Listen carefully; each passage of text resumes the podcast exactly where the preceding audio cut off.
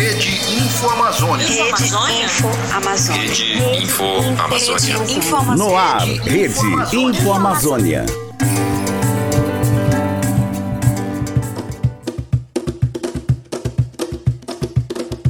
Ô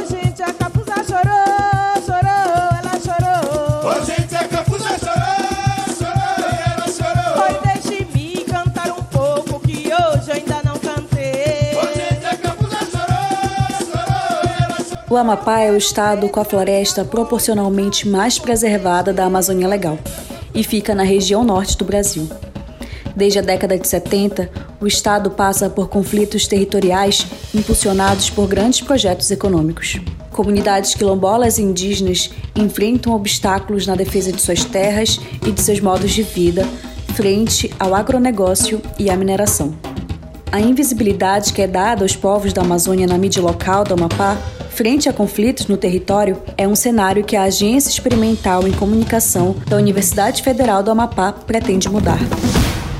A agência faz parte da Rede Cidadã Info-Amazônia e, além de publicar notícias produzidas por estudantes de jornalismo, tem uma linha editorial focada na agenda socioambiental do Estado, formando cidadãos e repórteres capazes de reconhecer pautas em potencial e abordar o tema como ele merece. Hoje, eu, Julie Pereira, apresento um pouco dessa iniciativa para vocês. Vamos lá?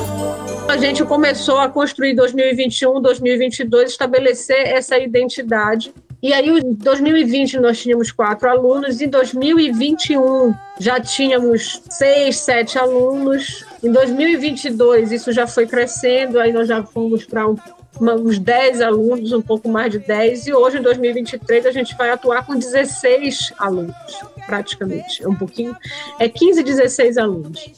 Então, ela também foi crescendo, né? ela foi criando a sua identidade, se consolidando como um espaço estudantil.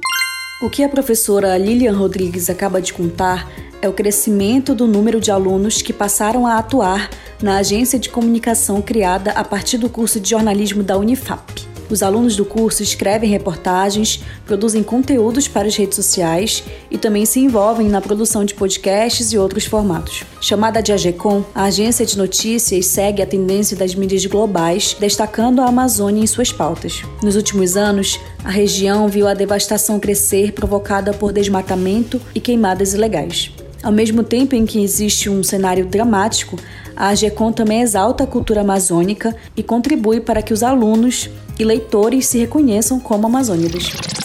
Eu fiz muitas reportagens com relação à arborização, a questão do lixo, a questão da responsabilidade com resíduos sólidos. Eu tive muito contato com é, reciclistas que fazem trabalhos voluntários com relação à coleta de resíduo sólido, à reciclagem. Então, isso ampliou a minha visão pessoal com relação à responsabilidade ambiental, mas também me ampliou esse olhar para uma profissional jornalista que fala sobre esse assunto, que dá voz para pessoas que são ativistas nesse assunto e que pensam e falam sobre esse assunto e tornam a responsabilidade ambiental uma pauta é, que as pessoas vão conversar sobre, que as pessoas vão, no mínimo, pensar sobre antes de fazer qualquer coisa.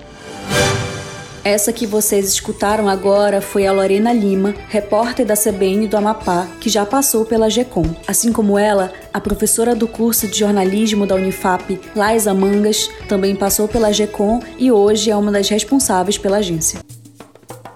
O nosso foco é muito na questão ambiental, né? Até porque a gente vive na Amazônia, a gente precisa disso, né? Eu sempre falo muito dessa questão, assim, que eu sinto muita falta desses veículos da Amazônia cobrindo pautas ambientais com contexto, sabe? De forma sistemática e não de forma superficial, como é muito comum a gente ver, infelizmente. E então a gente tenta sempre fomentar isso nos alunos. A AGECOM está no mapa vivo de mídias da Amazônia, um mapeamento dos veículos locais que fazem cobertura de temas socioambientais. Nesse mapa, que foi feito por nós, da Rede Cidadã Info Amazônia, foram 12 mídias mapeadas no APA e 17% delas trazem a temática em suas pautas. A pauta socioambiental nem sempre tem sido discutida como se deve por quem vive na Amazônia. Um exemplo que mostra isso foi um levantamento feito pela InfoAmazônia durante as eleições de 2022. Nele, perfis de usuários do Twitter que estavam falando sobre a Amazônia foram mapeados e o resultado expôs que a maioria deles era da região Sudeste. Longe de quem mora na Amazônia. A professora Lais acredita que, quando as mídias locais se apropriam da conversa sobre o que é a preservação da floresta e dos rios, a qualidade jornalística melhora e causa impacto direto. Ela defende que mais jornalistas que moram nas cidades da Amazônia façam essa cobertura, propondo pautas mais positivas do que negativas coisa que eu falo para os alunos e tento dizer, gente, a gente tem que falar sim de questões negativas, porque infelizmente existem muito, mas a gente não pode só é, trazer essas pautas negativas o tempo todo e massificar elas. a gente vai estar tá só dando um direcionamento, um discurso maior para outras pessoas que estão lá no sul e sudeste. Seguindo essa linha em que as pautas ambientais refletem denúncias, mas também aspectos que dão orgulho ao povo do Amapá, a professora Lilian Rodrigues citou uma reportagem publicada no portal da GECOM, com o título Gigi, a filhote peixe-boi precisa de doações para sobreviver. A reportagem mobilizou a comunidade e repercutiu nas redes sociais. Teve uma outra que foi muito curiosa, porque todo mundo dizia assim: ah, essa pauta não vai render nada, não vai dar em nada. Por que, que a gente vai falar? Era o resgate de uma peixe-boi. Mas foi uma das matérias mais acessadas. E aí o pessoal ficou, gente, ninguém tá entendendo por que, que tá todo mundo preocupada com a Gigi. Gigi era essa peixe-boi. Pautas positivas, hein? é, e foi um resgate assim interestadual, porque ela tinha que vir do Amapá para Pará. Ela tinha que ir do Amapá para Pará, porque, enfim, ela demandava um cuidado que aqui não ia conseguir. E a gente resolveu fazer uma matéria em apoio a vaquinha que ia transportar a Gigi. E isso deu uma repercussão, assim, e o curioso que eu me lembro que os alunos diziam, gente, por que, que as pessoas querem tanto saber da Gigi? Porque eles nunca acreditaram que essa pauta podia render tanto.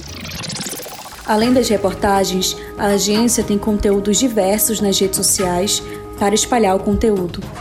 É assim que eles distribuem o quadro Fala Preta, com entrevistas e relatos de mulheres negras da Amazônia que falam sobre suas experiências e o movimento negro no Brasil.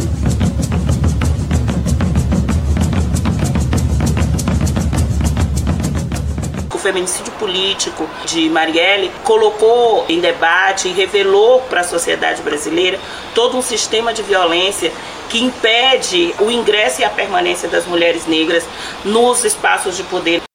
As redes sociais e a divulgação dos conteúdos ficam sob responsabilidade da professora Lilian do Rosário, que também contribui para que a pauta socioambiental tenha espaço nas redes sociais da GECOM. A gente está numa agência experimental aqui no Amapá, no extremo norte, que consegue se comunicar com todo o Brasil, que consegue veicular informações, que consegue produzir conteúdos, que consegue trabalhar em rede com todo mundo, né?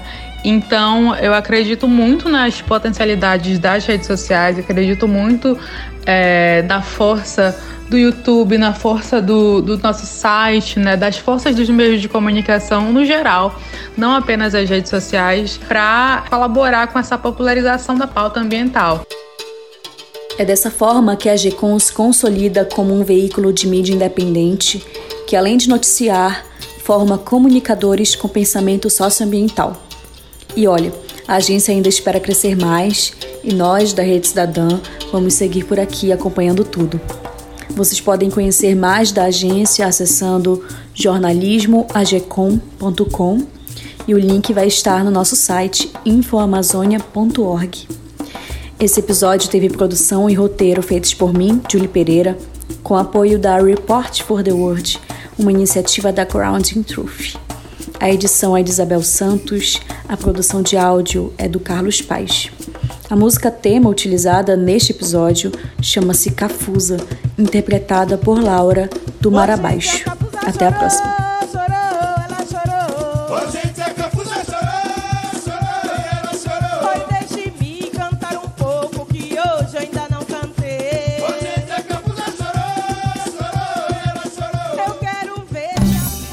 Rede Info Amazônia. Rede Info Amazônia.